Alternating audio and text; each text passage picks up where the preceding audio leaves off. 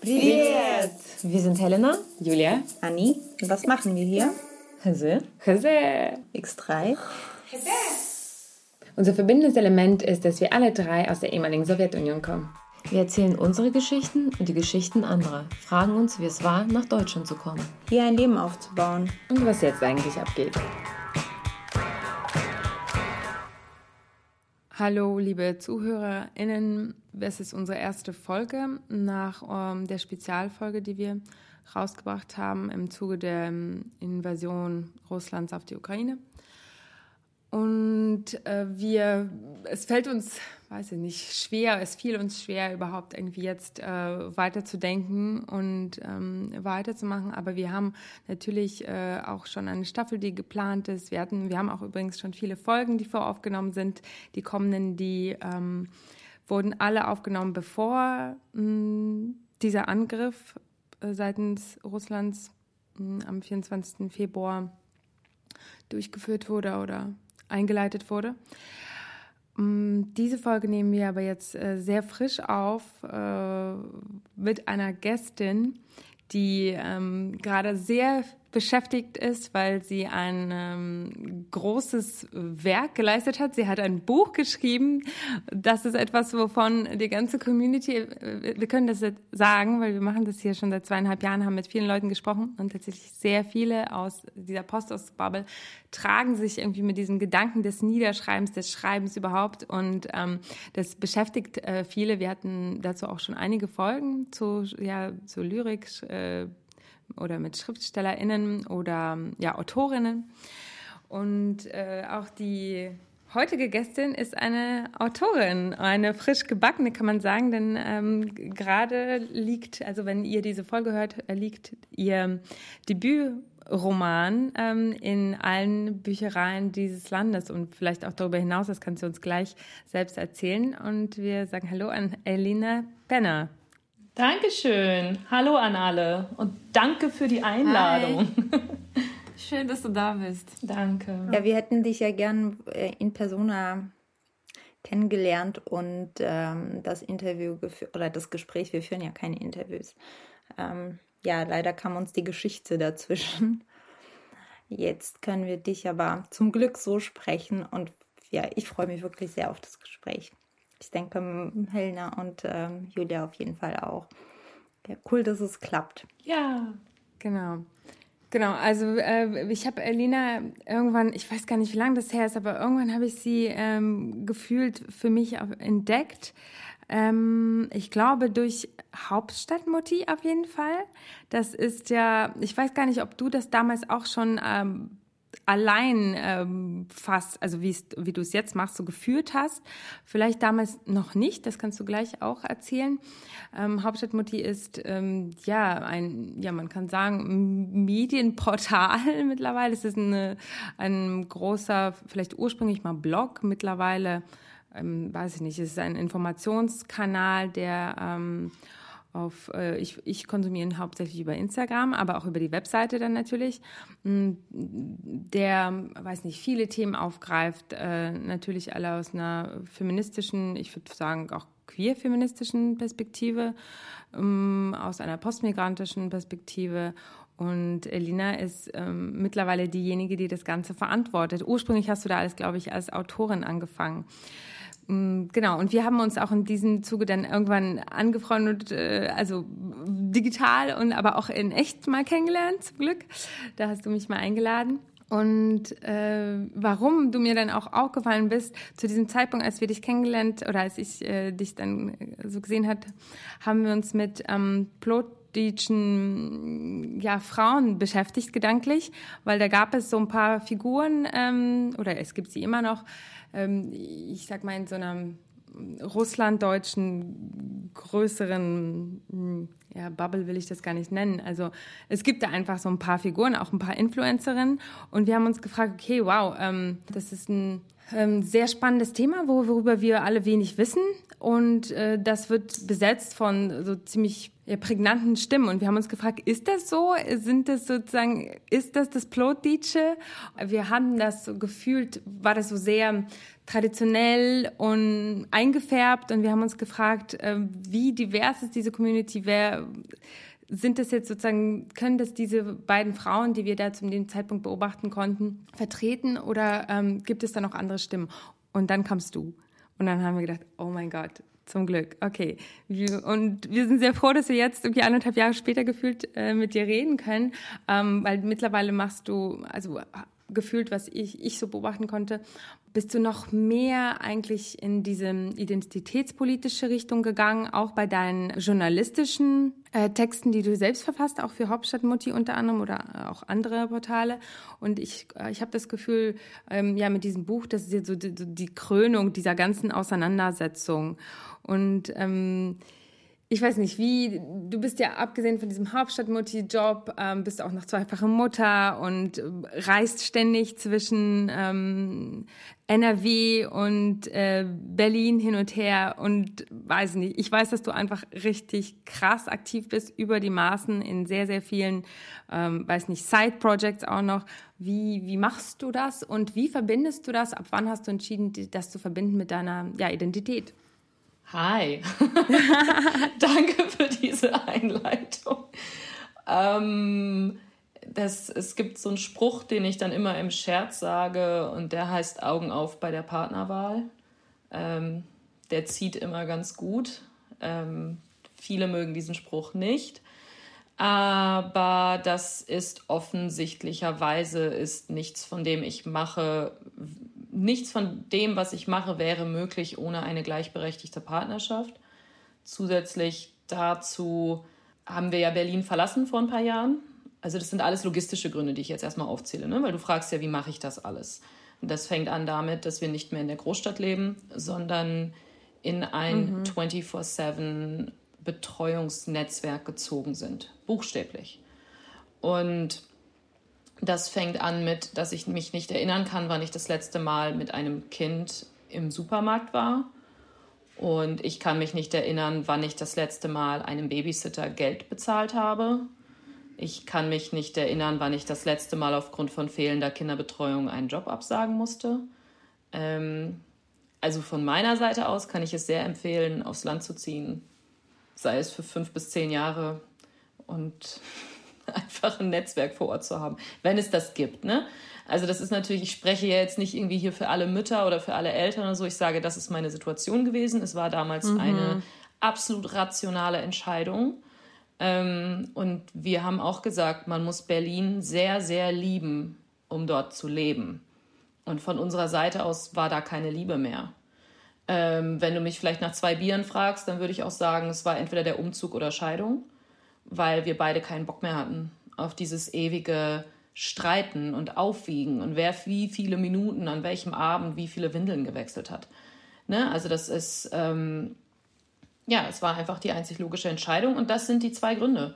Mein Mann ist Fotograf und arbeitet einfach alleine deswegen schon, jetzt kriege ich wieder wahrscheinlich Ärger, aber alleine deswegen arbeitet er zeitmäßig weniger als ich selbst wenn es gut läuft bei ihm, hat er mehrere Jobs im Monat, die sind an dem Tag abgeschlossen. Dann ist da vielleicht noch ein bisschen Nachbearbeitung.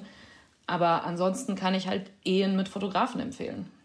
Erstens, ihr habt immer gutes Fotomaterial. Helena! Und sie arbeiten Das wird nie. bei uns dann andersrum sein. Also bei uns wird das dann andersrum sein. Ja, Helena, was ist dein Standpunkt dazu? Du als Fotografin. Das, äh, ja, äh, das wäre dann bei uns eher anders. Also Christian müsste dann quasi die ganze Zeit. Äh, ach stimmt, nee, das wäre Nee. gar nicht anders. Du bist die Nee, ich Fotografin. viel, ah. ja, ach so, ich würde dann die. Ach so. Nee, ich arbeite eben tendenziell mehr. ah, okay. Ah, das kann man gar nicht sagen. Nee, das kann man Aber nicht. es- aber ich doch. Ich, Also meiner ist natürlich auch jetzt nicht unbedingt mit Kunstprojekten unterwegs oder längeren Bildbänden oder so, sondern er macht halt eher punktuelle Sachen für Zeitschriften oder halt im kommerziellen Bereich. Aber das ist, glaube ich, die ganz, ganz unromantische ähm, Erklärung dafür, warum das alles klappt. Die andere ist auch, dass ich irre bin und viel zu viel Energie habe und auch einen inneren Antrieb. Wir hatten vorletztes Wochenende das Team von Zeitgeschichte da und Ira Peter, die meine Familie porträtieren wird.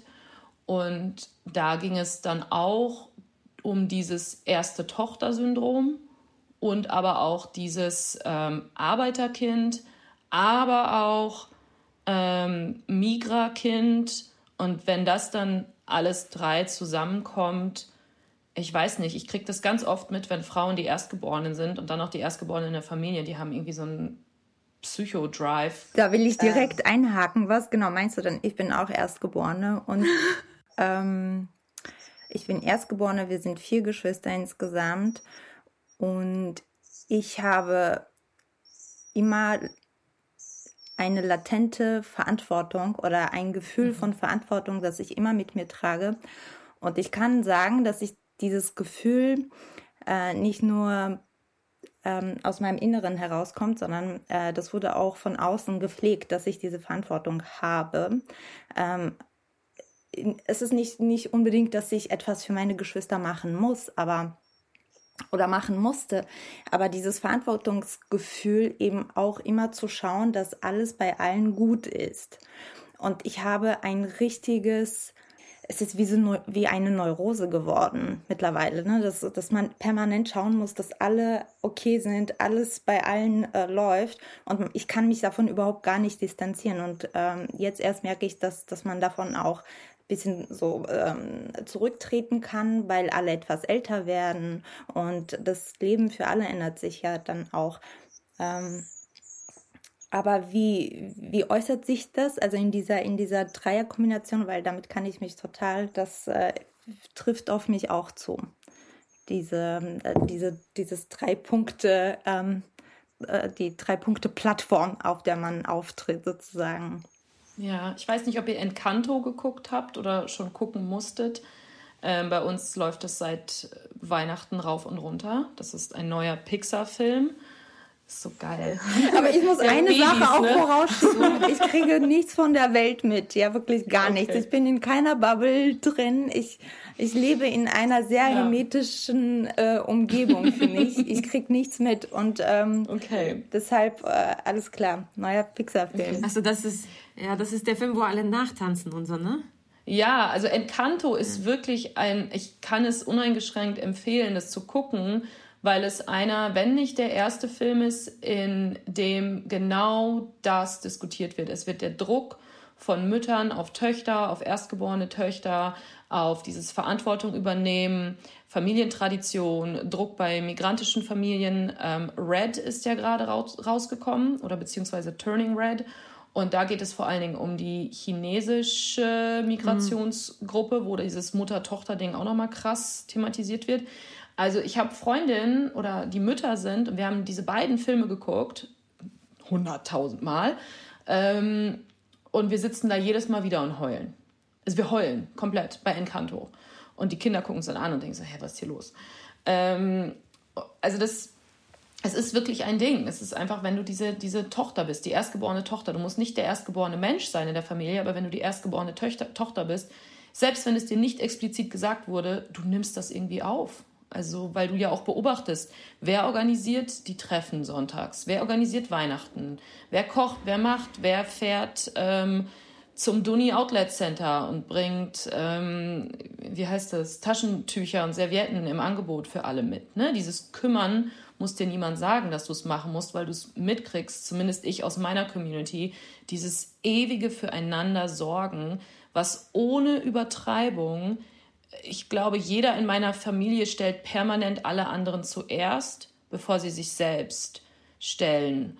Und eine Sache, die mein Vater dann mal gesagt hatte, war halt auch, dass meine Großeltern, die haben zum Beispiel nie gelernt, Geld auszugeben. Die können das nicht, die können das körperlich nicht. Also ähm, es geht auch viel im Buch darüber.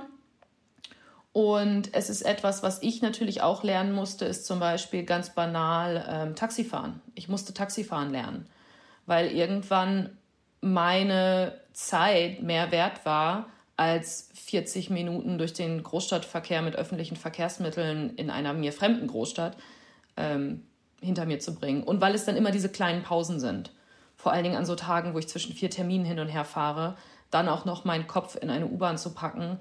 Ähm, aber das, ich bin damit aufgewachsen, dass es etwas ist, was Luxus ist, was ich mir nicht leisten kann, was, ja, also das, ähm, mein Bruder verspürt diesen Druck übrigens nicht. Er wurde von Ira gefragt, ob er auch Druck verspürt, irgendwie zu performen oder irgendwas zu leisten und er hat nur gelacht. Ja. Nur ganz kurz, um das ähm, äh, dann auch abzuschließen, wir müssen da gar nicht uns lange aufhalten, äh, bei der Thematik Erstgeborene.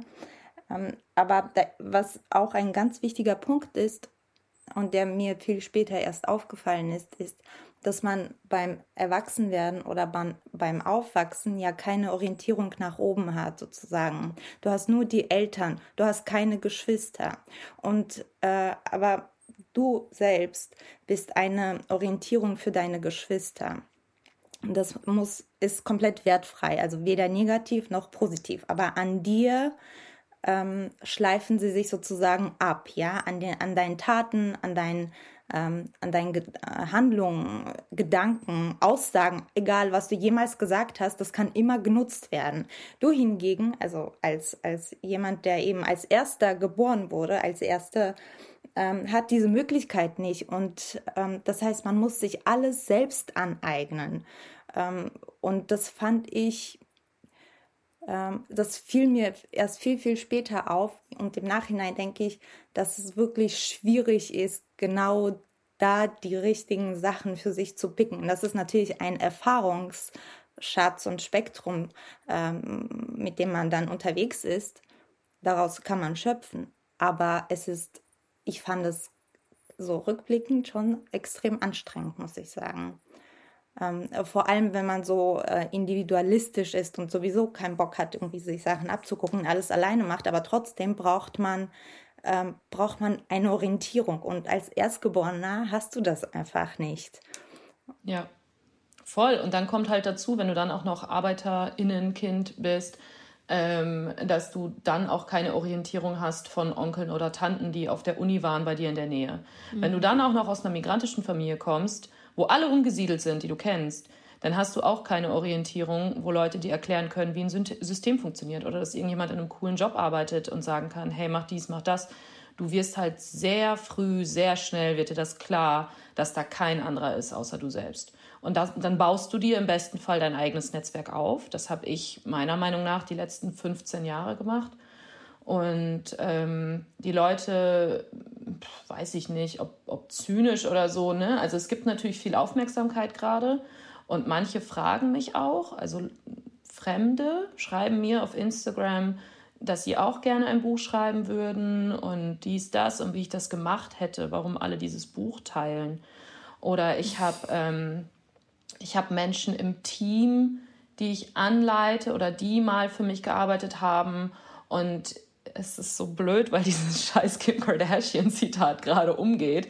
Das Problem ist aber, dass ich genau das bei ganz vielen Meetings immer mal wieder von mir gebe, egal wie kontrovers das jetzt gerade ist. Und natürlich ist es, ist es Bullshit, ne? Also Kim Kardashian hat, egal, ihr könnt das auch gerne streichen. Aber Achso, Kim Kardashian gesagt? hat gerade in einem äh, Business-Porträt, sie wurden da irgendwie kurz gefilmt, hat sie gesagt, ähm, das große Geheimnis für, sie meinte ja explizit Gründerinnen das wurde auch ein bisschen aus dem Kontext rausgenommen. Sie meinte, wenn man halt eine Frau in Business ist, dann soll man sich mit Menschen umgeben, die gerne arbeiten. Und sie hat das Gefühl, dass heutzutage Leute nicht so gerne arbeiten, was aber auch, ich bin ein riesen Kardashian-Fan, ähm, was aber auch damit zu tun hat, dass diese gesamte Familie tatsächlich immer eine Million Side-Projects hatte. Was ein bisschen verloren ging in dieser Unterhaltung ist, ja, sie sind sicherlich semi-wohlhabend aufgewachsen, vielleicht im Vergleich mit dem Durchschnittsami. Aber diese Leute haben in den ersten fünf Staffeln einen Klamottenladen betrieben und haben diese Reality-Show angefangen, um Geld zu machen, weil sie reich sein wollten. Das ist alles hardcore kapitalistisch. Das ist alles ausbeutend. Äh, die Frau verdient Geld daran, dass sie sich äh, Black Culture appropriated. Alles klar. Aber was ich zum Beispiel zu meinen Redakteurinnen teilweise sage, wenn ich denen Einladungen schicke zu Veranstaltungen, ich habe gesagt, Leute, ich habe das zehn Jahre lang gemacht. Ich bin zu diesen ganzen Veranstaltungen hingegangen. Ich bin immer eine Stunde länger geblieben. Ähm, ich bin zu jeder Afterparty hingegangen. Ich habe ähm, professionell gesoffen mit Journalisten in Anführungszeichen. Und ich habe mir ein Netzwerk aufgebaut, äh, von dem ich jetzt profitiere. Ich habe das nicht mit Menschen gemacht, die ich nicht mochte, sondern ich habe mich auch viel, ich glaube 99 Prozent mit Frauen, mit Müttern umgeben und ich habe das gepflegt. Ähm, und ich glaube auch, dass ich das irgendwo nahbar gemacht habe und realistisch gemacht habe. Aber das ist für mich so eins dieser großen Geheimnisse, ähm, wovon man dann irgendwann profitieren kann. Und ich finde, dass auch gerade für Mütter so ein Ding ist wie, hm, ich kann da nicht hin, er will nicht das Kind nehmen, wir können es kein Babysitter, dies, das. Ja, aber auf lange Sicht, ich glaube, ich kann aus jeder Veranstaltung sagen, ist irgendwas Positives dabei rausgekommen. Immer. Geht auf die Veranstaltung, wenn ihr könnt. Auf jede. Nehmt sie mit. Wenn ihr irgendwo auf eine Gästeliste gesetzt werden könnt, weil eure Freundin Werkstudentin äh, bei der BZ ist, geht dahin. Geht zu der Berlinale Afterparty und redet mit einer Person, die ihr vorher noch nicht kennt. In zwei Jahren zahlt sich das aus.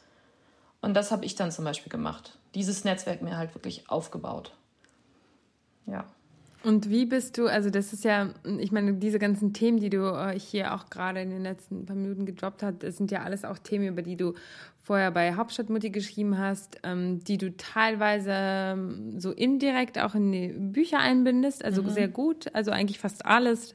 Das ist ja das Spannende. Du schreibst über ein eigentlich so, so sehr tradiertes Thema, so stellt man sich das vor, und dann ist aber alles drin, was du auch gerade so mhm. gedroppt hast, ne? Also äh, von von Britney über, weiß ich nicht, Appropriation of Black Culture äh, und so weiter. Also du, du bindest das bindest das sozusagen dick in deine Arbeit ein. Aber wie und die Frage ist ja, wie, wie bist du darauf gekommen? Weil du sagst ja, okay, hier, ich bin intersektional ähm, so und so und so aufgestellt, Arbeiterfamilie, ähm, Migration, etc., etc., etc. Ähm, wie, kommt, wie kam es zu dieser zu diesem neuen vielleicht Selbstverständnis, ne, raus aus äh, der eigenen, eben aus den ja mitgebrachten Möglichkeiten zu gehen und äh, in die Welt. Also es betrifft ja ein bisschen uns alle. Wir sind ja alle auf irgendeine Art und Weise AufsteigerInnen, wenn man ähm, davon ausgeht, dass wir alle MigrantInnen sind. Wie, wie kamst du? Also was wann würdest du sagen, was war der Turning Point oder, oder war das schon immer so? Meinst du, das hat was mit Charakter zu tun? Weil das frage ich mich manchmal. Also, also das schon auch so charakterliche Sachen sind. Mhm.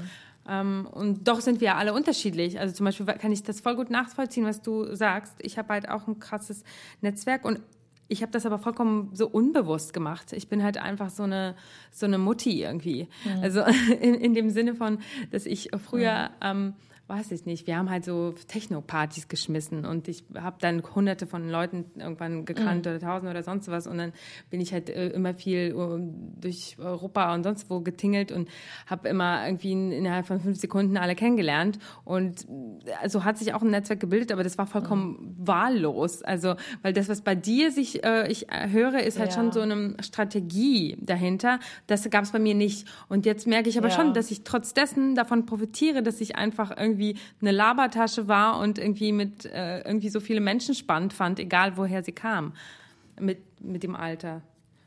Ja, also das wäre, glaube ich, so mein, äh, no offense, das wäre so mein Traum gewesen für meinen 20er. Ich habe halt immer mindestens zwei, drei, vier Jobs ich gehabt. Auch. Also ich habe immer ja. gekellnert. Ich war in Berlin Hostess im, im Olympiastadion und auf Events. Ähm, und tatsächlich äh, ich, ich, also wenn ich da falsch liege, korrigiert mich, aber ich sehe euch eher so im künstlerischen Bereich, oder? Du bist Mit Autorin. Film, Fotografie, das, was ich weiß.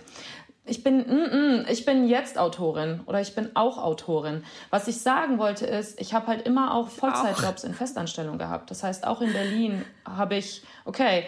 Aber weißt du, das ist so dieses, ähm, na gut, du hast mich gefragt, ab wann dieser Punkt kam. Dieser Punkt kam sehr, sehr spät. Der kam auch erst nach dem Umzug. Ähm, dass ich mal ein Buch schreiben wollen würde, kam durch einen zufälligen Lunch mit meiner jetzt Literaturagentin aus einem ganz anderen Kontext heraus. Und diese Geschichte erzähle ich so gerne, ähm, weil ich sie gefragt habe, du sag mal, was muss man eigentlich machen, um ein Buch zu schreiben? Und dann hat sie etwas gesagt, dann hat sie nämlich gesagt, möchtest du ein Buch schreiben? Und dann ich so, wollen nicht alle ein Buch schreiben? Und sie so, nö. Und dann ich so, okay, ich will ein Buch schreiben. So, das war dieser Satz. Und diesen Satz ich glaube, das ist ein, es ist ein hochemotional, mein, mein, mein Puls rast gerade wirklich, aber es ist ein hochemotionales Thema für jemanden, der ähm, das sich selbst, es ist ernst gemeint. Also ich habe mir diesen Traum nicht zu träumen gewagt, weil ich ihn nicht als Möglichkeit gesehen habe. Ich habe bis vor fünf Jahren, boah, lass es zehn Jahre sein, habe ich nicht gewusst, dass man Schreiben studieren kann. Ich glaube, bis ich das bei Olga im Debütroman im Klappentext gelesen habe, ganz ehrlich. Also wo da ähm, äh, Schreibinstitut oder was steht da? Literaturinstitut Leipzig. War sie in Leipzig? Sie wird mich umbringen. Ähm, Jetzt war sie wahrscheinlich in Hildesheim und ich habe irgendeinen Affront von mir gegeben. Ähm, aber ich hatte no shit, keine Ahnung, dass es das gibt. Keine Ahnung. Ich hatte keinen Anspruch auf BAföG. Ich war immer damit beschäftigt, irgendwo zu jobben, Geld zu verdienen, Festanstellung zu haben. Und ich habe mir selber auch nur erlaubt, äh, eine Geisteswissenschaft zu studieren, also Amerikanistik und Politik, von der ich wusste, ich kriege im besten Fall dann zumindest irgendeinen Agenturjob. Ähm, im, Im schönsten Fall vielleicht sowas wie Richtung NGO oder UN oder irgendwas anderes, irgendwas Geiles. Aber erst als wir umgezogen sind und ich für ein großes Medienunternehmen in der Stadt Gütersloh gearbeitet habe. Äh, und ich buchstäblich in diesen zehn Monaten mein, wie kann man das literarisch ausdrücken, selber dabei zugeguckt habe, wie meine Kreativität nicht nur getötet wurde, sondern durch einen Fleischwolf gedreht wurde, äh, habe ich gesagt, ich kann nicht, ich kann nicht mehr, ich kann nicht in dieser Festanstellung arbeiten, es geht körperlich nicht. Und wir hatten versucht, das zweite Kind zu kriegen und ich habe gesagt, boah, Alter, lass mich schwanger werden, dass ich in diese Elternzeit gehen kann. Und ich lasse mich krank melden in der Sekunde, in der ich schwanger bin lasse ich mich echt befreien von diesem Job. Und ich war sehr gut in meinem Job und die waren auch sehr traurig, als ich dann quasi gegangen bin. Schwanger wurde ich dann zwei Wochen nach meiner Kündigung quasi, mhm. also ähm, als ich gekündigt habe. Und dann war erst so dieser Punkt, ähm, dann habe ich noch irgendwie ein bisschen andere so Jobs gemacht, aber es war echt erst in der zweiten Hälfte der Elternzeit unseres zweiten Kindes, am 2.1.2020 dass ich mich hingesetzt habe und gesagt habe, so, du machst jetzt deine Elternzeit, du bist jetzt dran mit der zweiten Hälfte.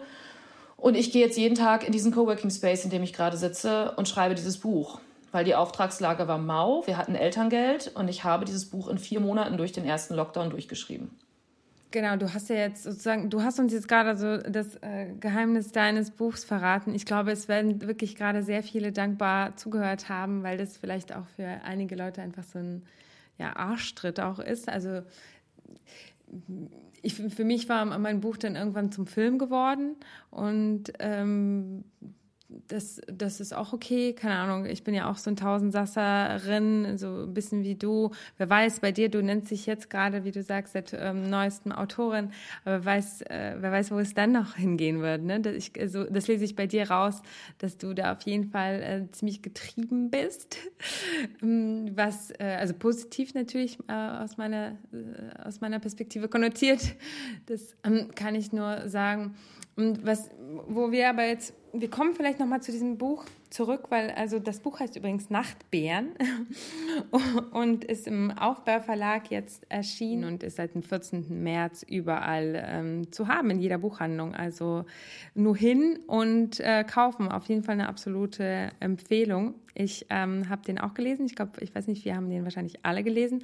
Ich muss sagen, das war für mich das erste Mal seit einer sehr langen Zeit, dass ich einen ein Roman gelesen habe, also ein nicht, also nicht Fachliteratur, nicht äh, Journal, nicht irgendwas. Deshalb war das für mich sowas sehr, also so durchgelesen. Ich lese parallel schon so ein paar Romane, äh, aber manche schon seit Jahren, weil das halt so, weiß ich nicht, ich auf Französisch was lese oder Englisch. Ich versuche mal parallel in jeder Sprache, die ich kann, so ein bisschen was zu lesen, aber das zieht sich manchmal Jahre und ich lese das nur so immer fünf Minuten vorm Schlafengehen nachts, äh, wenn das Baby schon schläft. Und keine Ahnung. Und hier mal so ein Buch einfach so durchzulesen, äh, wo man sich noch erinnert, was man gelesen hat, wenn man es gestern gelesen hat. so, das war, das war so ein äh, Luxus für mich. Ähm, und vielleicht können wir da auch kurz später ähm, was daraus vorlesen, äh, beziehungsweise du. Ich hab's nicht da. ja, ach so, geil. Na gut, äh, sehr gut. Ähm, ach nee, ich habe eine PDF. Ich habe eine PDF. Ja, ja, genau. Oder, oder, oder Anni liest vor, ne? Das ist, sie ist ja auch ich professionell. wirklich ein paar Stellen, die ich so, äh, ja, die mich einfach genau. so getriggert haben. Genau. Aber vielleicht können wir überhaupt erstmal kurz äh, darüber reden, was, äh, was es bedeutet, äh, bedeutet Plotdeutsch als Muttersprache zu haben, überhaupt so aufgewachsen zu sein in dieser Kultur, weil ähm, wir sind ja alle jetzt, sofern ich weiß, ich weiß nicht, Helena, musst du vielleicht sagen, nicht ähm, damit in unseren Familien so eng verbunden. Ich glaube, ehrlich gesagt, dass es fast in jeder D-Familie irgendwo Bande gibt. Also wir haben auf jeden Fall ähm, nicht Mennoniten, wir haben Baptisten so in der Familie, in der weiteren. Aber wir persönlich, wir sind sowieso ein bisschen hier in Berlin, so ein bisschen außen vor, alle in Bayern da drüben. Wir haben keine Ahnung. Ich habe die als Kind so das letzte Mal alle gesehen und getroffen. Und da gaben auch, da waren auch nur diese Klischees, okay, ja, sie haben alle so amerikanische Vornamen, gehen äh, in die Kirche und äh, gucken nicht fern und ähm, genau, kleiden sich oder halt so all diese Sachen und sind alle super sweet und nett übrigens. und ähm, genau, also das sind so meine Berührungspunkte damit. Und aus alles andere, was ich kenne, kenne ich halt eigentlich nur aus ähm, ja, Literatur oder Informationskanälen oder weiß nicht, aus Neugier, wo ich mich da mal irgendwie reingelesen habe. Oder eben über ähm, etwaige Influencerin, die ich aber ein bisschen verstörend fand. deshalb war ich so froh, dich als neue Influencerin äh, hier an Bord zu haben. So super ähm, ja, zeitgenössisch irgendwie. Vielleicht kannst du uns die Welt ein bisschen ähm, ja, reinnehmen, wie, was es heißt. Ähm, Plotdeutsch, Plotdeutsch, keine Ahnung, ich spreche es falsch aus. Sag du es. Plot, Plotdeutsch. Ja. Aber alles gut. Sehr gerne. Inzwischen habe ich nämlich auch schon so ein, echt so ein bisschen Übung da drin ähm, und kann das je nach Publikum oder äh, Kommunikationsform sogar anpassen. ähm, also, es, genau, es gibt Mennoniten und es gibt Plotitsch als Sprache und es gibt halt auch Plotitsche als Kultur. Es gibt einen hochakademischen Diskurs dazu, ob Mennoniten eine Volkszugehörigkeit claimen können. Also ist es mehr als nur eine Religion. Ähm, ich würde sagen, ja. Also das bisschen, wo ich mich da reingelesen habe. Ich sage nochmal dazu, gerade als Amerikanistin sehe ich mich immer nicht als so klassische Akademikerin, weil auch das Studium, das ich genossen habe, das kannst du irgendwie nicht vergleichen. Ich habe ja auch Politik studiert und ich bin da jedes Mal gefühlt schreiend rausgelaufen. Ähm, und Amerikanistik zu studieren ist irgendwie immer noch ein bisschen was anderes. Deshalb, ich bin keine Historikerin, ich bin keine Theologin, ich gehöre einfach nur zu dieser Community. Und wenn ich meine Meinung wiedergebe, finde ich auch immer so als ähm, Disclaimer sehr wichtig, dann gebe ich das aus einer ostwestfälischen, hm. selbst erlebten Perspektive wieder. Und ich möchte immer unbedingt darauf verweisen, a, Werbung für dieses Russlanddeutsche Museum in Detmold zu machen, da mal hinzufahren, Familienausflug zu machen ähm, sich vielleicht auch mit dem Twolbach Verlag oder Heinrich Siemens zu beschäftigen oder meiner sehr, sehr guten Freundin Christina Barwig, die zu dem Thema promoviert, ähm, warum viele Mennoniten ähm, seit den 2000ern oder späten 90ern wieder nach Kanada emigrieren. Es gibt wirklich Menschen, die sich damit wissenschaftlich befassen. So, so viel dazu. Ähm, ganz kurz, Mennoniten, Plotit sprechende Menschen sind ungefähr 10 Prozent der russlanddeutschen Community. Und mit Abstand die meisten, habe ich inzwischen gelernt von einer Journalistin vom BR, leben in Ostwestfalen, viele aber auch in, in der Gegend um Kassel herum. Und man kann sie äh, wahrscheinlich daran erkennen, also die Frommen, oh Gott, jetzt gehen wir schon mal in das Thema rein. ähm, also, wahrscheinlich sprechen alle Mennoniten Plotitsch, aber nicht alle plotitschen Menschen sind Mennoniten und sind vor allen Dingen nicht fromm oder bekehrt. Das heißt, es ist schon wichtig, da so ein bisschen zu unterscheiden. Ich fühle mich diesem Volk zugehörig, also ich fühle mich dem nicht zugehörig, ich bin Mennonitin, ganz einfach, ich bin nicht getauft. Ähm, manche weibliche Mitglieder oder inzwischen auch männliche der älteren Generation in meiner direkten Familie sind inzwischen auch bekehrt und getauft. Und das, das ist halt auch der große Punkt. Also wenn man da historisch reingeht, dann sind es halt Wiedertäufer. Es sind Menschen, die in Ostpreußen oder in Preußen allgemein ein Problem mit dem Militarismus hatten, weil sie ihrer Religion entsprechend Pazifisten sind und keinen Militärdienst ableisten wollten. Und das war so diese erste Migrationswelle in die zwei Mutterkolonien in der heutigen Ukraine. Daraus ergaben sich dann Tochterkolonien im heutigen, im heutigen, das Uralgebirge gibt es glaube ich schon immer, aber im heutigen Russland. Und diese Geschichte, von der ich spreche, von der auch Nachtbären handelt und die Community, hat sehr, sehr wenig, wenn gar nichts mit der Wolga-Republik zu tun. Es ist also nicht nur eine Minderheit in der Minderheit, sondern nochmal eine Minderheit. Es ist eine Gruppe von 500.000 Menschen weltweit. 200.000, boah, jetzt muss ich lügen, leben in Deutschland. Viele leben in Kanada. Sehr, sehr viele leben auch in Südamerika. Ähm, Gerade in Belize sind da sehr, sehr fleißige Kolonien, die da echt Farmen hochwirtschaften. Das ist unglaublich. Und ich habe letztens mit einer Aussteigerin, die aus Südamerika kommt und inzwischen in Deutschland gelebt, länger hin und her geschrieben. Und das ist halt nochmal eine ganz andere Geschichte. Also das ist immer so ein bisschen eine kleine Trennung gewesen. Die Religiösen, die in Ostpreußen nicht klarkamen oder halt keine Lust mehr hatten, verbrannt zu werden oder zu Tode gefoltert zu werden, sind nach Russland gegangen. Ähm, aber ungefähr 10, 20 Jahre später, als diese ersten Leute alle so Richtung Wolga-Republik gegangen sind ähm, und auch in ein anderes Gebiet. Und ihnen ging es um die religiöse Freiheit und neben dem Pazifismus ist das andere Ding ist halt die Erwachsenentaufe bzw. Glaubenstaufe. Das waren eigentlich die zwei Gründe. Sie wollten nicht in den Krieg, sie wollten nicht ähm, in, mhm. ins Militär mhm. und sie wollen ihre Kinder nicht taufen. Ähm, als das dann 100 Jahre später haben die da alle glücklich und zufrieden gelebt, dann hat äh, einer der Zaren beschlossen, dass es jetzt doch auch Militärdienst gibt für alle. Dann sind die ersten nach Kanada, dann äh, Oktoberrevolution, dies, das. Dann sind wiederum welche äh, nach Südamerika und parallel auch aus Kanada nach Südamerika. Also es gibt, was ihr, glaube ich, raushört, ist auf jeden Fall sehr, sehr viele Wanderungen. Und die immer krasseren Religiösen sind immer weiter weggezogen. Das heißt, wenn man bedenkt, dass die Leute, die dort, wo ich herkomme, also aus dem Uralgebirge, die da zurückgeblieben sind, ja, die waren schon gläubig und manche vielleicht auch fromm, aber die haben vor allen Dingen an dieser Sprache festgehalten und an dieser Kultur und zusammen zu sein und die haben ja wirklich für sich gelebt. Meine Familie und allgemein die Community, aus der ich komme, ist zum Beispiel auch nicht ähm, von der Deportation betroffen worden, aber das ist pures Glück. Stalin hatte einfach keinen Bock es war ein zu großer Aufwand. Er hat die Leute trotzdem alle auch in die Trutarmee geschickt und in die Lager geschickt, ähm, je nach ne, Alter. Es gab ja den 25. August 1941 war das, ne? Aber wo die Wolga-Republik mhm. aufgelöst wurde. Und ich wage jetzt zu behaupten, wenn das eure Verbindungen sind und ihr aus Kasachstan oder Sibirien kommt, dann ist das eure Familiengeschichte. Meine Familiengeschichte ist das per se nicht. Sondern klar, die Leute wurden irgendwo weggeschickt, aber sie konnten sich diesen, diese Dörfer wurden halt erhalten. Ähm, und sie hatten, ähm, sie haben weiter an der Religion festgehalten, je, egal wie oft die Bethäuser runtergebrannt wurden oder was verboten wurde. Und es fand wenig bis gar keine Assimilation statt, im Gegensatz zu denen, die halt nach Kasachstan oder mhm. Sibirien geschickt wurden. Ähm, wir reden hier also von sehr wenigen Menschen. Und das sind auch eigentlich alles die, die bis Ende 1991 weg waren. Also die teilweise auch schon Ende der 80er weg waren, als es alles geöffnet wurde.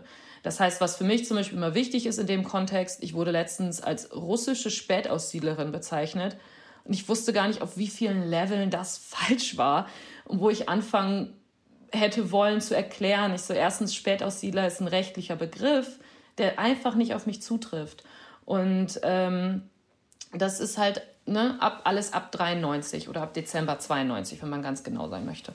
Und ähm, genau. So, lange Antwort, historische Ja, nee, sehr gut. Es müsste, glaube ich, ganz grob, ist, ist es das. Ja, das ist Aber wann hast, du, wann hast du das Bewusstsein darüber erlangen können, dass du aus einer sehr besonderen Community kommst, der gelungen ist, ja. ähm, sozusagen sich kulturell ähm, nicht, ich weiß nicht, ausgrenzen ist vielleicht nicht der richtige Begriff, aber doch, sich kulturell klar, so bewusst. zu erhalten, ja. dass eben eine Sprache, die ähm, eine Sprache, die ja davon lebt, sich mal zu verwandeln, äh, so konserviert wurde und so wie ich dich verstehe, ist die Sprache vor allem der Träger oder die Trägerin dieser Kultur.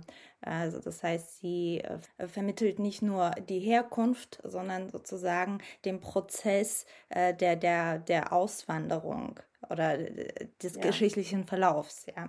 Wann wurde dir äh, bewusst, dass du ein Teil einer ja, sehr einzigartigen, es ist nicht wertend gemeint, aber eine nein, Kultur, nein, die eben ähm, diese Form von Transformation erlebt, ähm, ist, ist ja selten, weil viele Kulturen, die äh, diesem Schicksal ausgesetzt sind, äh, vergehen auch mit der Geschichte und man rekonstruiert sie. Aber hier haben wir den Fall, äh, dass sie erhalten geblieben ist, eben über die Sprache. Also wann wurde dir bewusst, dass du ein Teil einer ja, dieser besonderen Form äh, der Community bist?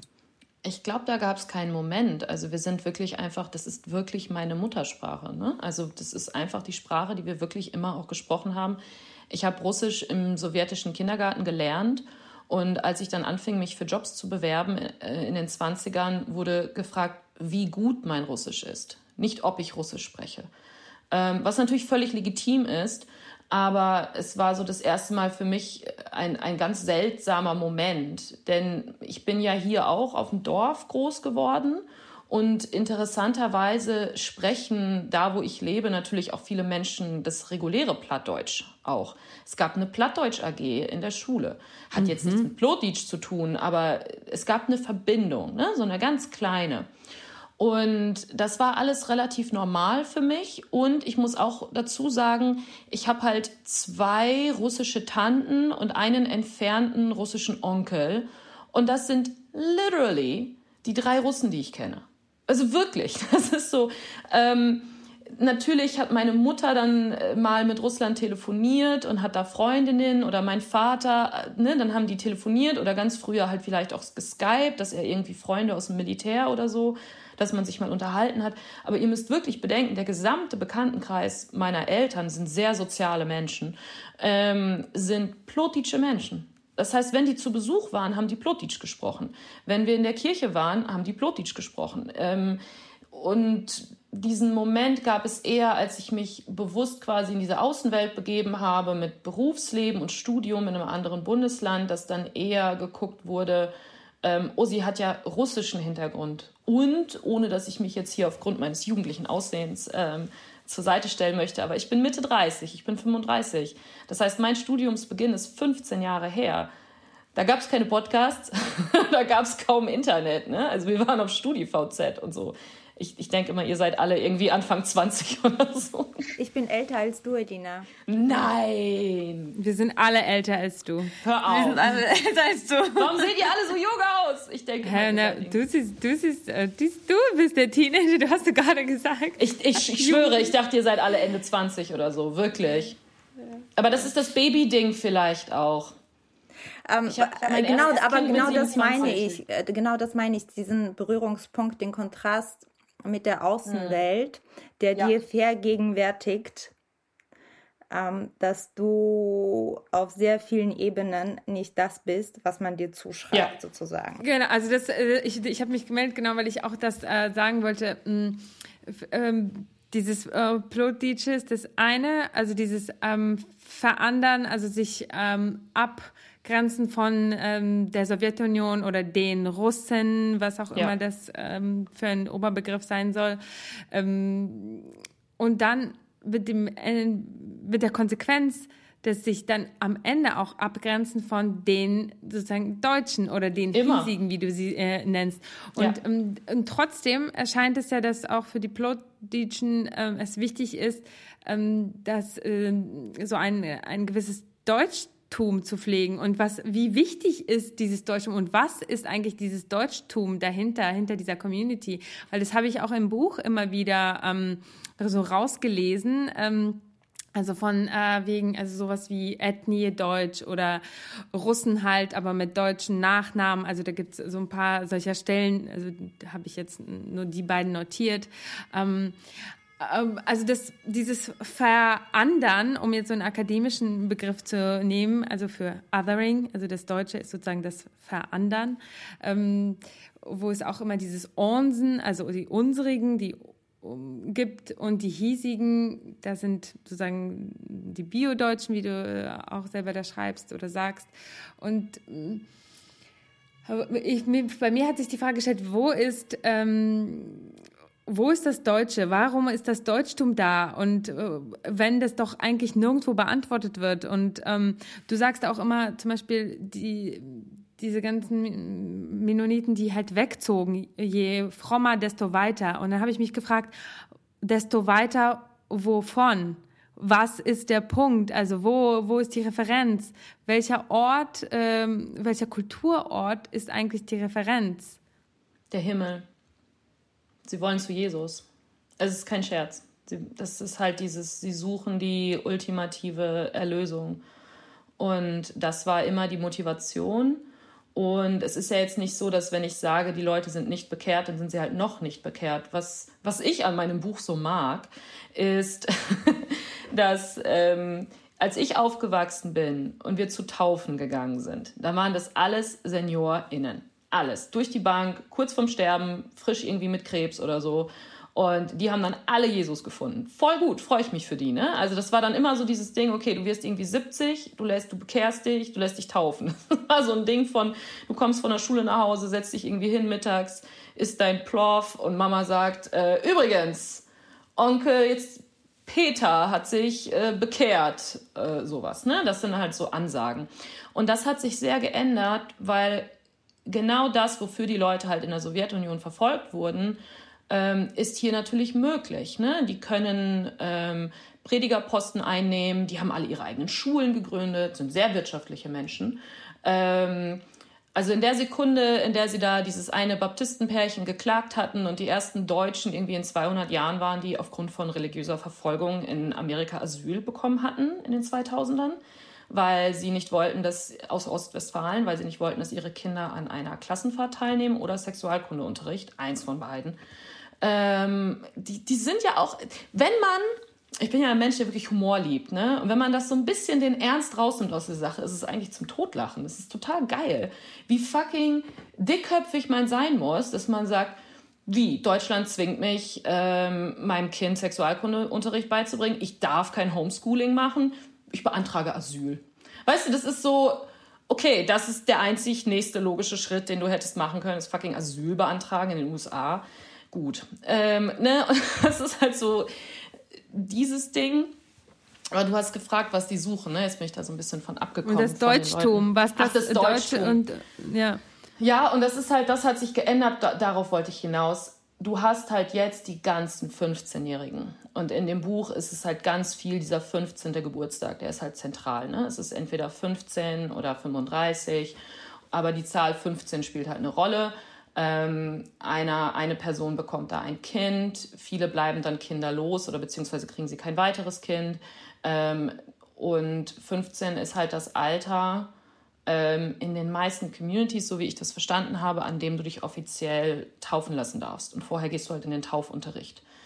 Und ähm, das ist neu, dass das so viele Jugendliche sind. Ne? Dass das jetzt wirklich für die, die kennen nichts anderes. Also so wie der Sohn in dem Buch aufwächst, das ist halt, was ich hier viel wahrnehme, in Hornbad Meinberg, in Detmold, ne? die wachsen damit auf.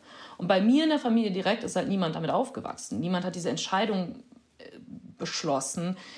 Und die halten an einer Idee von Deutschsein fest.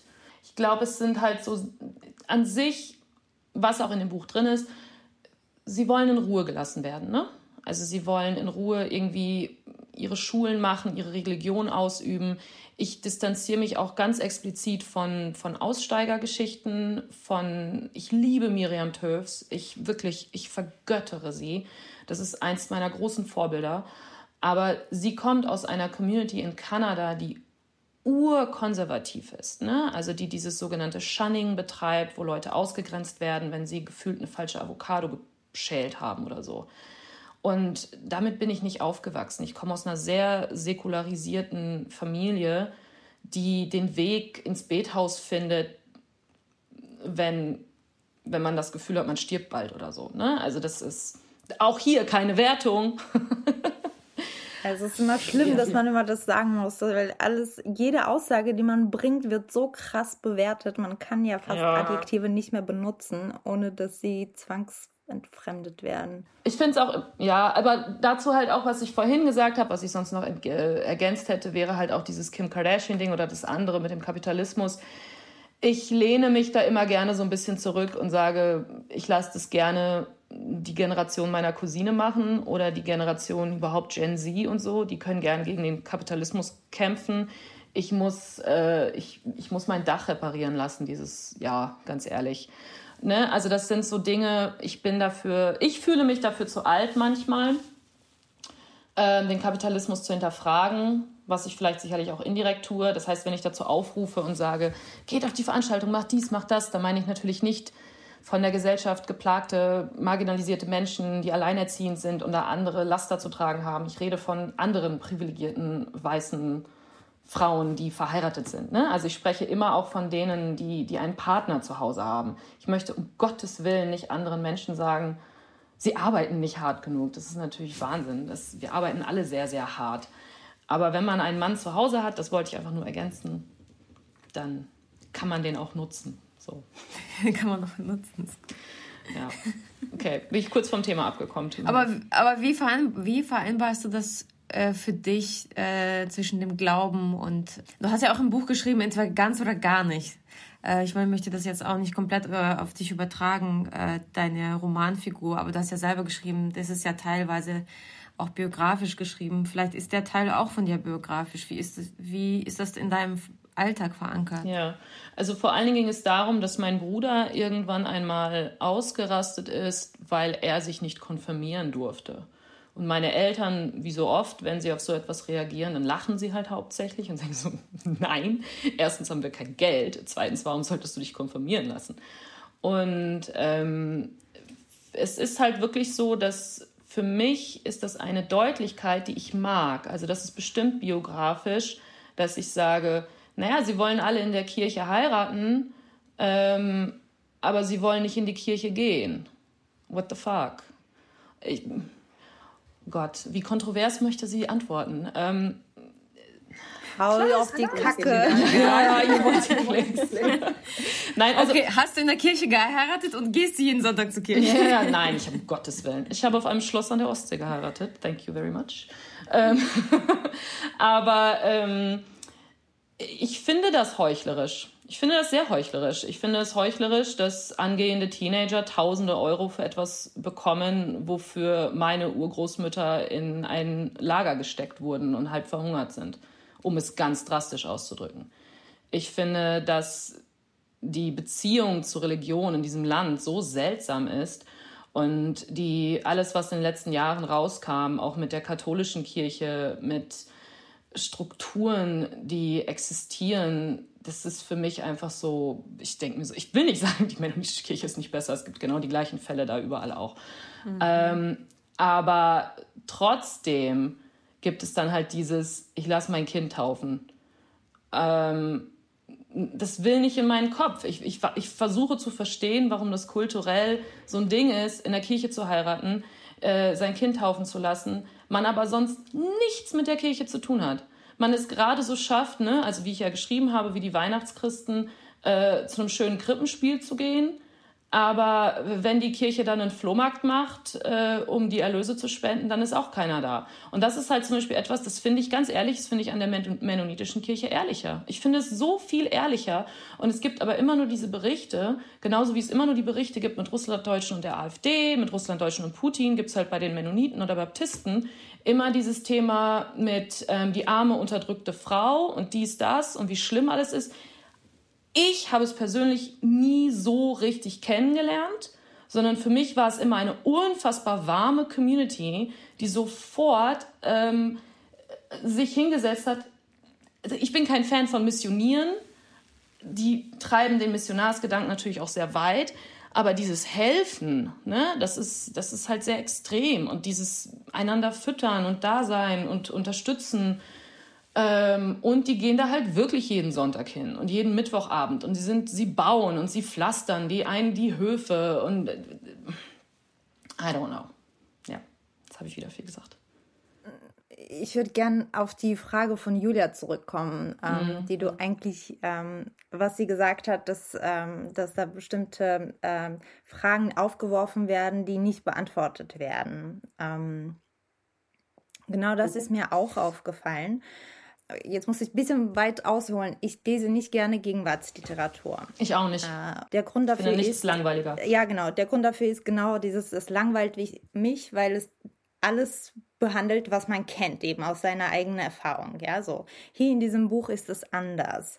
Ich ähm, habe das ähm, wirklich schnell einfach weggelesen und konnte mich irgendwie an mein Studium erinnern, was man so ganz schnell irgendwie zehn Romane in einer Woche lesen musste, so gefühlt.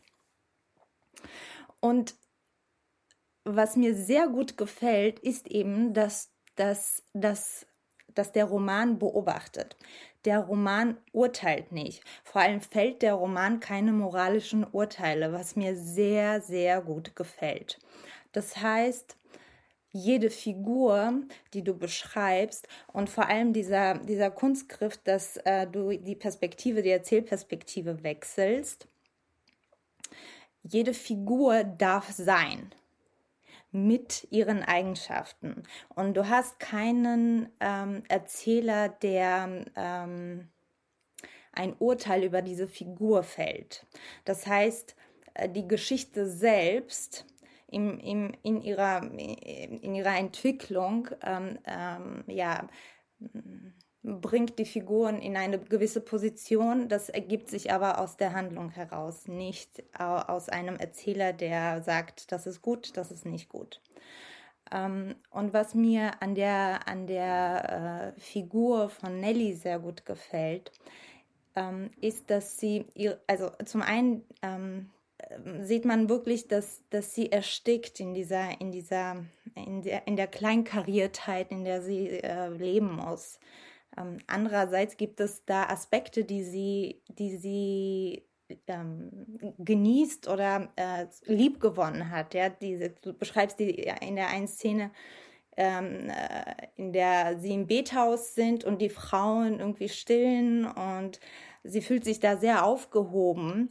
Ähm, und äh, das zeigt eben auch ihre differenzierte Haltung zu dieser Welt, ähm, in, der, in der sie äh, ja, verweilen muss und sie will ausbrechen. Und äh, ich weiß jetzt gar nicht, wie weit ich ausholen darf, ohne dass ich zu viel von dem Roman verrate. Aber jedenfalls die Entwicklung dieser Geschichte defragmentiert ja auch ihre Gegenwart.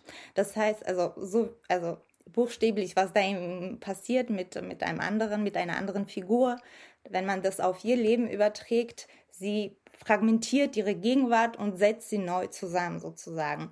Und ähm, ja, und ich fand es, es ist so, ähm, so radikal, aber das ist so radikal gut, weil, weil das alles passiert ohne ohne ein Urteil. Es ist einfach nur Beobachtung. Und das ist, ich finde, das ist eine großartige ja, Schreibleistung, das so hinzubekommen, dass genau das aufgeht.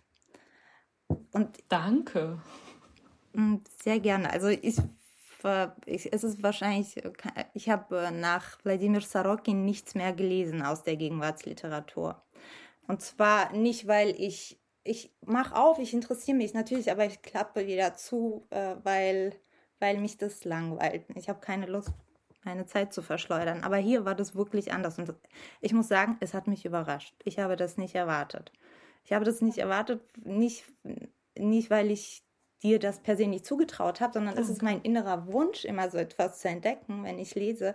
Und hier ist das so in Erfüllung gegangen. Ich war wirklich überrascht. Und ähm, ja, herzlichen Glückwunsch. Das ist echt ich finde es sehr schön. Die, äh, meine Pressefrau hat verboten, mir zu sagen, dass ich deutsche Gegenwartsliteratur langweilig finde. Deshalb darf ich es offiziell nicht mehr sagen.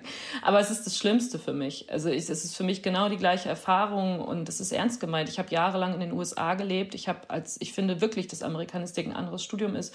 Und ich lese amerikanische äh, Immigrationsliteratur und habe einen ganz anderen Bezug zu, was passieren soll. Und ich schwöre, wenn ich diese Bücher aufmache, es ist genau der gleiche Effekt. Also erstens, danke dafür. Ich glaube, dass es für den Kontext auch dieses Podcasts sicherlich relevant oder interessant ist zu sagen, dass das ganz klar aus dieser Position herauskommt, dieses Nicht-Urteilen, ähm, also erstens urteilen die alle, also wenn man die beobachten würde oder ein Mikro anmachen Ja, würde, die ich- urteilen ich- wie Sau. Aber ja. nein, nein, die Leute ja. Aber ich weiß schon, was du meinst. Nicht der Erzähler, die, nicht der Erzähler sozusagen. Du bist- Also was heißt der Erzähler? Der, Die- die- das Buch. Ja. Der, Die Übertragung läuft über die Figur. Also wenn das nicht passiert, Ja. dann äh, gelingt der Roman nicht. Ne? Also Ja. ähm, ja. die ähm, du gehörst als Plot-Teacher Mensch zu niemand anderem als zu genau dem, der genauso Plot-Teacher ist wie du. Es gibt keinen anderen. Ich habe keinen Bezug zur russischen Kultur. Ich, ähm, ich habe keinen Bezug zur deutschen Kultur, so wie andere, die ich kenne. Und das ist mir natürlich, fällt dir das erst auf, wenn du, muss ich ganz ehrlich sagen, also ihr habt vorhin auch nach, ähm, nach äh, einschneidenden Punkten oder so, äh, ich denke, der Einstieg ins Berufsleben und dann ganz groß ist halt Mutterschaft. Also was ich jetzt noch über mein eigenes Leben lerne, wenn ich eine Einschulung vorbereiten muss, da kann dich keiner für vorbereiten. Oder ähm, wenn dein Sohn ankommt und halt sagt, welchen Fade er will oder solche Sachen, habe ich ja auch drüber geschrieben. Ähm, das ist dann wirklich Freund, gute, gute Freundinnen, die dir ins Gesicht sagen, oh, das dürfte meiner nicht, das ist Assi. Und ich so, damn, ich habe vergessen, dass ich Ausländer bin für eine Sekunde. Ähm, ne? Also das ist halt immer noch so ein Ding, dass es, äh, ich habe am Freitag auf dieser Podiumsdiskussion noch mal so viel dazu gelernt, auch wie traurig das ist, dass ähm, wir immer dafür gelobt werden, so still und leise zu sein. Und das Resultat daraus ist, dass wir nicht in, in deutschen Schulen, in deutscher Geschichte, bei deutschen Statuen und deutschen Museen vorkommen, dass das Maximum eine Plakette ist in dieser vertriebenen Ausstellung, wo gesagt wird, und es folgten 1,5 Millionen aus postsowjetischen Ländern. Ähm, ich weiß, dass es andere Bücher gibt. Ich möchte auch aufhören zu sagen, dass mein Buch der erste Roman in Anführungszeichen ist. Aber ich glaube, dass mein Buch die erste Geschichte ist, die so erzählt wurde, die so einen Gegenwartsbezug hat. Ähm, und wo du halt wirklich von Mixmarkt bis Trutarmee alles drin hast. Und ich glaube, das war für mich einfacher und da hatte ich Glück, in dieser, aus dieser Community zu stammen, ähm, weil ich weder noch bin. Ich bin nicht Russlanddeutsch mit russischen Verwandten. Ich bin nicht Russlanddeutsch mit Wolga-Geschichte. Ich bin nicht Deutsch, Deutsch und habe mich mit dem Thema zwei Jahre beschäftigt und recherchiert, wie vielleicht manche. Ähm, ich bin kein Kontingentflüchtling und ich bin auch niemand, der da eine Oma hatte, die auch mal Plotitsch gesprochen hat, ähm, sondern ich bin wirklich aus einer mini, mini, mini Gruppe, die das alles beobachtend betrachtet. Ne? Also das ist, ähm, das ist auch ein Glück. Das heißt, ich bin einfach damit aufgewachsen, ähm, parallel alle diese Länder, alle diese Nachrichten, alle diese Menschen, alle diese Regierungen immer aus der Distanz zu betrachten. Weil auch meine Verwandten, weiß nicht, wie es denen jetzt so damit geht, aber ähm, die sehen das ja auch alles aus einer Distanz. Und sie sehen auch Politik natürlich schwieriger, auch wenn sie sich jetzt selber nicht als fromme Mennoniten bezeichnen würden. Aber es gibt natürlich einen pazifistischen ähm, Grundtenor. Ähm, die Mennoniten in Amerika sind regelmäßig bei den Black, Black Lives Matter Demonstrationen zu sehen. Ne? Also das ist das große Werk von Rudi Wiebe aus Kanada aus den 60ern hat diese Heuchlerei rausgestellt, dass die kanadischen Mennoniten beim Zweiten Weltkrieg sich nicht haben einziehen lassen, aber dafür dann wirtschaftlich davon profitiert haben, dass sie die einzigen Männer waren, die zurückblieben. Ähm, dieses Krieg und andere Dinge, äh, freut ihr euch, dass ihr jetzt so eine schöne Überleitung zum Krieg habt. Aber ähm, ja, dass äh, Frieden und nicht verfolgt werden und in Frieden leben können. Und die Beziehung zu Krieg ist für Mennoniten halt noch einmal eine besondere. Auch wenn das vielleicht manche, die jetzt heute hier geboren sind, nicht unbedingt so krass wahrnehmen, ähm, aber unbewusst sicherlich damit aufwachsen. Ähm, ja. Ja, wie du gerade gesagt hast, ähm, diese Zeiten, die für manche so weit äh, weg schienen oder für viele unserer Familien ähm, so etwas ja aufarbeitendes, äh, transgenerationelles Trauma und so weiter, worüber wir ja auch äh, in den ähm, kommenden Folgen viel reden werden, das schien uns alles so, dass wir das aus dem aus der jetzigen Situation mh, ja, so ja, sehr friedlichen Zeiten betrachten, rückwirkend und ähm, aufarbeiten für unsere Familien, weiß ich nicht, Eltern, Großelterngeneration, Urgroßelterngeneration. Ähm, naja, und jetzt stellen wir fest, dass wir doch ja alle ähm, mittendrin sind, auch wieder. Ähm, wir werden jetzt in dieser Folge nicht äh, groß darauf eingehen, du hast es ja aber auch gerade selber schon gesagt. Ähm, also ich sehe halt nur, warum es so wichtig ist, genau das zu machen, was vielleicht auch dein Buch macht, was äh, wir machen auch mit unserer Arbeit, was viele andere Menschen äh, machen, ähm, damit eigentlich so etwas nicht so schnell wieder passiert. Also das ist eigentlich der Gedanke. Ähm, und das ist vielleicht, wie du schon sagst, das ist ähm, auch nicht eingängig ähm, passiert, auch die letzten 30 Jahre nach dem Zerfall der Sowjetunion und ähm, der ja auch schon vorher, wie gesagt, wie du schon sagtest, weiß nicht, in den 70ern und 80ern, das ist ja ein, das ein Prozess, der passiert ja nicht in einem Jahr, ähm, was damit alles einherging, welche Subthemen, das wird ja jetzt erst langsam überhaupt aufgearbeitet und dazu gehört, also meiner Meinung nach auch jetzt auch dein Buch, ne? Also mm, im weitesten Sinne. Und wir sehen ja, was, was die Folge dessen ist, wenn das halt nicht passiert, wenn, wenn das wenig wenig in die Gesellschaften, weil es betrifft ja sehr viele Länder, ähm, Kontinente, wenn das da wenig ähm, resoniert. Ähm, dabei geht es ja, um so viel. Ich fand es halt so krass, dass dein Buch, um da jetzt äh, wieder den Bogen zu schlagen, äh, dieses, äh, diese Themen, ähm, ähm, ja auch dieses ja, Krieg, Traumata, diese Opfernarrative, die man ja äh, sehr schwer kennt durch viele auch Institutionen, ähm, was natürlich auch wichtig ist, das auch, ich sag mal, aus einer Schwermutperspektive auch manchmal zu betrachten. Aber äh, wie gut es auch, weiß ich nicht, äh, Populärkultur gibt ähm, oder auch E-Kultur oder wie auch immer, diese Entscheidung gibt es nicht mehr, aber die sich, äh, die es schafft, so wie dein Buch, dass ähm, diese Thematik nicht so super cringe Leiden darzustellen, was ich wirklich gar nicht mehr ertragen kann, ehrlich gesagt, weil das passiert leider immer noch oft genug.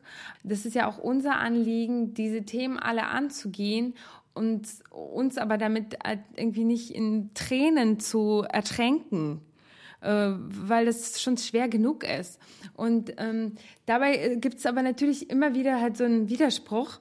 Und zwar, wenn man so den Humor mitnimmt, also was für mich auch super wichtig ist, das war für mich auch wichtig, als ich meinen Film gemacht habe, weil ich äh, die Filme, die ich kannte, es gab natürlich auch schon ähm, viele so Rückkehrerfilme, ne? ich bin nach Kasachstan zurückgegangen und so, aber ich fand sie alle so, so leidvoll, so leidvoll und so, ähm, ich weiß nicht, so todtraurig, trostlos, ähm, ich konnte damit nichts anfangen, weil als ich das erste Mal zurückgekehrt bin, also ich bin vielleicht, das hat wahrscheinlich auch sehr viel mit einem eigenen Charakter und Tri Antrieb zu tun. Ähm, ich hatte, ich hatte ganz andere Assoziationen. Ich hatte halt sehr lebendige Assoziationen, sehr so um viele Umbrüche und das, was ich, ähm, weiß nicht, für mich als imperfekt aussieht, ist für mich nicht kaputt. Ne? Und ähm, und äh, dieses, dein Buch transportiert auch all diese Gedanken. Ähm, und es ist natürlich sehr, sehr zynisch oft und ähm, das ist noch ein anderer Punkt, dieser, dieser Zynismus, weil der, da kann man auch einiges vielleicht falsch machen manchmal, finde ich zumindest, äh, wenn man sagt, okay, ähm, wir betrachten jetzt alles irgendwie durch diese schwarze Humorbrille und dabei verstecken wir uns eigentlich dahinter. Ne? Also das ist eigentlich, weil wir sehr, sehr unsicher sind und damit nicht umgehen können. Also ganz viele weiß ich nicht, JournalistInnen, die ich kenne aus Russland, die sind sehr, sehr, sehr zynisch. Also die letzten Jahre, ich habe mich immer darüber aufgeregt bei meinen Freunden. Aber ähm, denen blieb eigentlich kein anderer Ausweg mehr, sozusagen, als so zu sein, weil ihre ganze Arbeit, die sie machen, läuft gegen eine Wand. So, und jetzt verstehe ich das eigentlich, heute verstehe ich das noch viel besser, warum ähm, es für sie war. Und ich meine, manche sind migriert, nach Deutschland und sie haben Jahre gebraucht, um diesen Zynismus abzulegen, um alles so, so sehr so zynisch zu sehen. Und ich äh, habe das Gefühl, dass dein Buch das irgendwie doch ähm, ganz gut schafft ähm, und mit dem allen arbeitet, auch sehr viel mit Klischees arbeitet, wobei ich nicht immer wusste, wie ich die einzuordnen habe. Da hatte ich schon durchaus meine Stolpermomente. Keine Ahnung, es gab sowas wie, äh, ich weiß gar nicht, irgendwo, ich habe mir das notiert. Ähm, ja, genau so der äh, Russe, also sowieso bin ich immer bei der Russe, finde ich immer so ganz schwierig. Und dann äh, irgendwo gibt es einen Punkt, hellblonde, kurze Haare, kleine blaue Augen, hätte guten Russen abgeben können, fehlte nur das Goldhätchen. Da denke ich mir so, da stellen sich alle äh, Haare zu Berge bei mir, wenn ich sowas lese. Aber natürlich jetzt im Kontext des Buchs äh, lässt sich das schon ähm, so erarbeiten. Aber für mich selbst könnte ich so etwas so zum Beispiel nie, nie auf Papier bringen. Aber da habe ich nicht die Distanz dazu. Ne? Ähm, wie, wie habt ihr das zum Beispiel äh, auch bei, du hattest, du hast ja sicherlich sehr viel Lektorat auch gehabt und so. Wie habt ihr, wie seid ihr umgegangen bei sowas wie Klischee und Zynismus? Die, ähm, also meine Lektorin ist da eigentlich ganz gut hinterher. Die hat ähm, hauptsächlich Fragen gestellt, die sie nicht verstanden hat.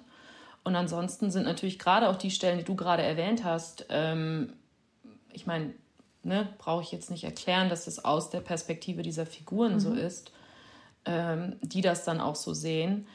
Ähm, was ich eher noch vorhin sagen wollte zu diesem mit dem Zynismus und wie man das ablegt und dass vieles dieser, viele dieser Zeitzeugenberichte und der anderen literarischen Werke, die ja schon auch existieren, die sind, glaube ich, einfach so schwer, weil sie keinen Vergleichswert haben im Sinne von, es fehlte, für meine Leute vor allen Dingen fehlte es ja an Literaten irgendwo.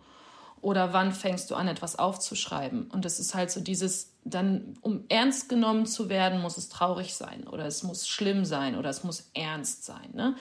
Ähm, und genauso wie du das sagst, habe ich das halt auch immer wahrgenommen. Ich habe meine Community niemals als jammernd mhm. wahrgenommen oder als äh, traurig und war dann sehr äh, überrascht, als ich mich in den Keller des Museums eingeschlossen habe und anfing, Berichte zu lesen und die Bücher, die es gibt. Und ich so, huch, was ist das denn? Ne? Es erinnerte tatsächlich halt an die Liederbücher. Es erinnerte an ähm, Bibeltexte. Ne? Es wird ja parallel dann auch von Exodus und Verfolgung. Es ist immer sehr biblisch, wie sie auch über ihre eigenen Sachen sprechen. Ne? Also sie waren ja ein Volk, das verbannt wurde, ähm, um jetzt auf die Wolga-Republik, ne? die wurden mhm. ja von mhm. einem Ort auf dem anderen. Ich meine, natürlich hat das Erinnerungen an das israelische Volk, wie sie da dargestellt werden, auch von sich selbst. Ne? Mhm. Zu Fuß mussten sie nach Kasachstan und all solche Sachen. Ähm, von daher ist das halt eine Schwere, die da immer mithängt, die dann erst kommen musste. Ansonsten, du hast nach dem Zynismus gefragt, ne? Ja, ja, Zynismus und Klischees und sowas. Also dieser, ähm, wie, äh, das ist ja schon, also das liest sich ja alles total knackig weg, aber ja. das, das ist ja viel Arbeit dahinter. Da also, sind natürlich, ich meine, klar sind da auch Klischees drin, die ich zum Beispiel im normalen Leben äh, nicht, nicht aussprechen würde. Ich würde auch im normalen Leben wesentlich mehr gendern. Das ist natürlich dann auch heutzutage eine Frage, die du dir stellst. Aber wie fucking unrealistisch wäre ein Roman, auch im ja. Jahr 2020 aus dieser Community. Ich finde eher für meine Verhältnisse und diese Community ist es fast schon PC. Weißt du, also ähm, ich habe sicherlich mich selbst dann doch noch ein bisschen zensiert. Also was natürlich komplett fehlt in diesem Roman ähm, und ist meiner Meinung nach deutlich in, in, im Fehlen, ist halt natürlich, wie rassistisch diese Community auch ist wie islamophob, wie homophob. Nee, nee, doch, die Homophobie habe ich ja drin. Aber, ne, also das ist, da brauchen wir überhaupt nicht von Anfang, wenn ich jetzt hier irgendwie rumschwärme, was das für eine tolle Community ist und wie liebevoll die alle sind. Solange du christlich und weiß bist, ist alles Heiti Bombaiti, ne? Ähm, das ist aber ein anderes Thema für einen anderen Tag und hätte halt für, diese für dieses Buch nicht viel gebracht. Und ich werde immer so viel nach Nelly gefragt. Ich finde es aber halt genauso wichtig. Ähm, das Buch war im Ursprung eigentlich ein Buch über die Männer und nur über die Männer. Und es ging eigentlich explizit um toxische Maskulinität in unserer Gesellschaft, aber ähm, mit dem Fokus auf diese Minderheit, auch religiöse Minderheit und was das mit den Männern macht. Denn was ich glaube, was in Nachtbären deutlich wird, ist halt so dieses, die Frauen kommen klar, egal wie sehr das feministische Herz jetzt gerade blutet, weil natürlich kommt Nelly nicht klar aber sie stützen einander irgendwie. Die Männer sind diejenigen, die äh, Probleme mit Alkoholismus haben, Ähm, Suizid ist ein Riesenproblem bei mir in der Community, die sich übernehmen, die diesen eigenen Anspruch haben an dieses unfassbare Klischee, aber dann ist es wieder wahr, dieses Haus bauen, Haus besitzen, dass das Haus sauber ist, dass das Haus abbezahlt wird. Wenn das Haus abbezahlt ist, was machst du dann? Investierst du? Wie groß ist das Auto? Ist, das, ist es ein weißes Auto? Ne? Also, und das geht aber durch die Bank. Ob du Plotitsch bist, ob du Russlanddeutsch bist, ob du Kontingentflüchtling bist, weiß ich nicht. Aber ähm, und das sind die Männer, die ich sehe, die halt an diesem Bild ähm, und diesem eigenen Anspruch und wie sie das performen, wirklich teilweise zerbrechen, weil du ja vor allen Dingen die Frauen, die mennonitischen gläubigen Frauen, erkennst du sofort auf der Straße auf 500 Meter. Und die Männer sind aber diejenigen, die so ein bisschen dazwischen sind. Ne? Also für mich ist es halt vor allen Dingen ein Buch, und das konnte ich bisher noch in keinem Interview unterbringen, ist halt wirklich dieses toxische Maskulinitätsthema. Ähm, und wie die daran zerbrechen und dass sie halt manchmal dann wirklich keinen anderen Ausweg sehen als den Strick. Also Suizid ist ein großes Thema hier bei mir in der Gegend von den Männern, die nicht mehr können und die daran zerbrechen, wie sie hier in den 30ern oder 40ern rübergekommen sind und ähm, nicht aufgenommen wurden und denen das fehlt, dieses äh, auf einem auf der Arbeit sein und niemand akzeptiert sie so quasi, die in die Fabriken gehen, an die Fließbänder gehen, äh, die Frauen putzen und putzen zu müssen ist glaube ich noch eine andere Art von Erniedrigung aber es ist so dieses, du bist in einem schönen Haus, du putzt da, vielleicht putzt du auch den Real oder irgendwas anderes oder eine Schule. Eine Tante von mir hat ewig lang das Preußenmuseum, das ich jetzt von hier sehen kann, geputzt. Das ist leise, ne? Das ist so etwas. Aber ich habe genauso Verwandte, die arbeiten in Firmen, wo Tierfutter für Haustiere hergestellt wird. Das ist ein Level von Alltag, das ist schwierig damit umzugehen und dann nach Hause zu kommen und du sitzt da sonntags und dann würde dir deine äh, frisch von der Uni Nichte erzählen, dass sie bitte das N-Wort nicht mehr sagen sollen, auch wenn beide Diskussionen wichtig sind. Wisst ihr, was ich meine? Also die Relevanz davon ist halt schwierig, weil die einen Alltag haben, in den ich nie einen Einblick haben werde und weil sie ein extremes Männlichkeitsbild haben, das sie aber nicht mehr richtig ausleben können. Und ich sage auch nicht, dass das allen so geht, aber dass es sich schon irgendwo durchzieht und dass sie das dann überperformen. Ähm, mit Working Out oder äh, mit Fitness, mit Goldkettchen, ich weiß nicht was, ne? Und das ist halt, ja. Ja, das ist, das, wir können dazu gleich äh, eine nächste Stunde Talk aufmachen. Das können wir natürlich nicht, aber das könnten wir ähm, hier.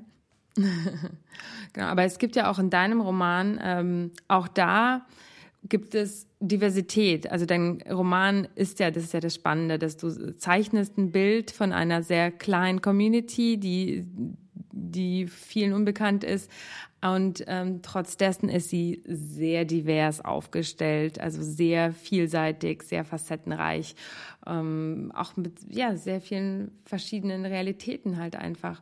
Und genau so sind auch die Männerbilder. Also ich meine, du hast natürlich ähm, sozusagen die Brüder, den Partner und ähm, den Sohn, aber auch die Brüder sind alle unterschiedlich. Und auch da gibt es ja Lichtblicke. Ich meine, wir hatten auch schon oft hier in unseren Gesprächen mm, das Thema der mm, ja, Männlichkeit oder dieses Gender-Thema. Immer wieder haben wir das natürlich, bestimmt ja alle unsere ähm, Realitäten.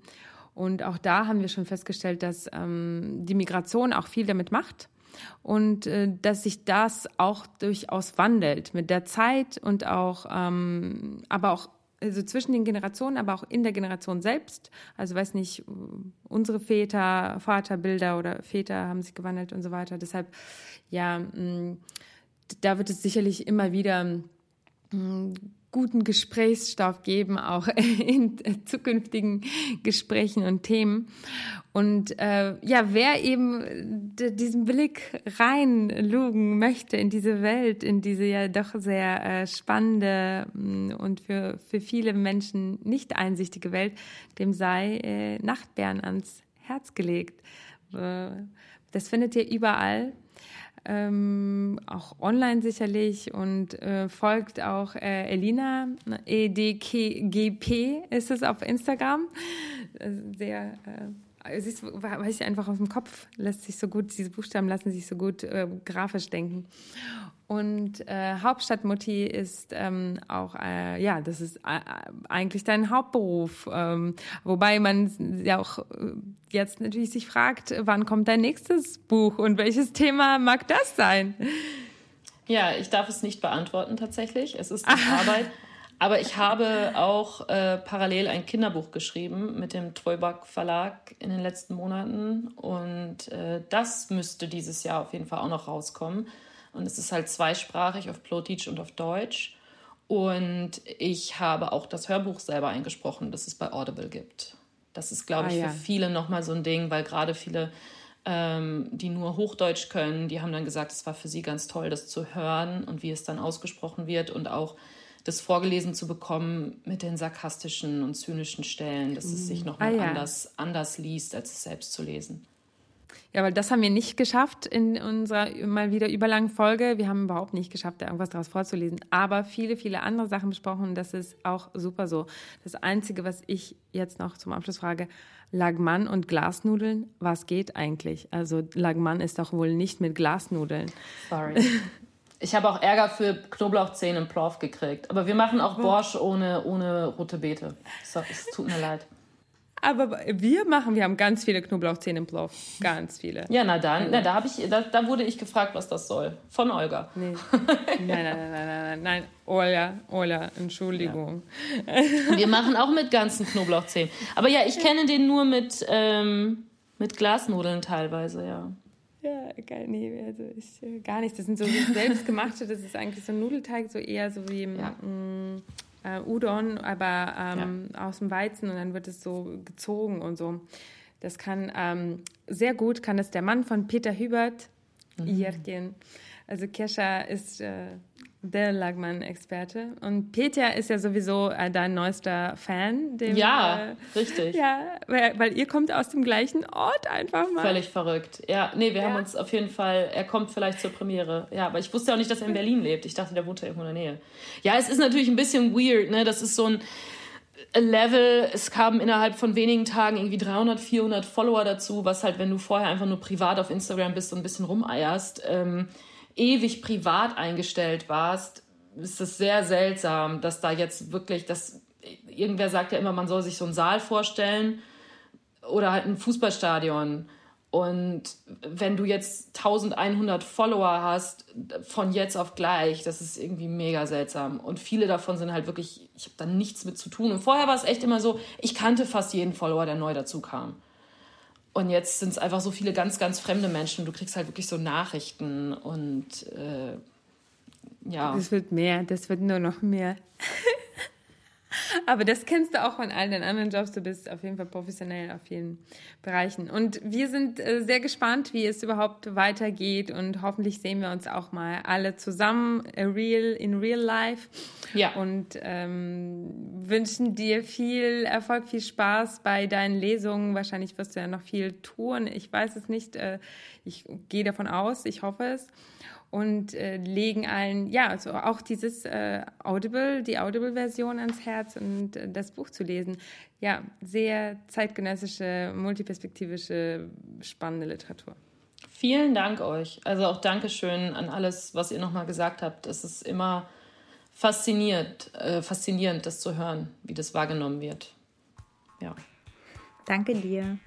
Alles klar. Danke dir. Tschüss. Bis dann. ciao. Ciao, ciao. Last but not least wollen wir darauf hinweisen, dass die Idee dieses Podcasts unterstützt wird.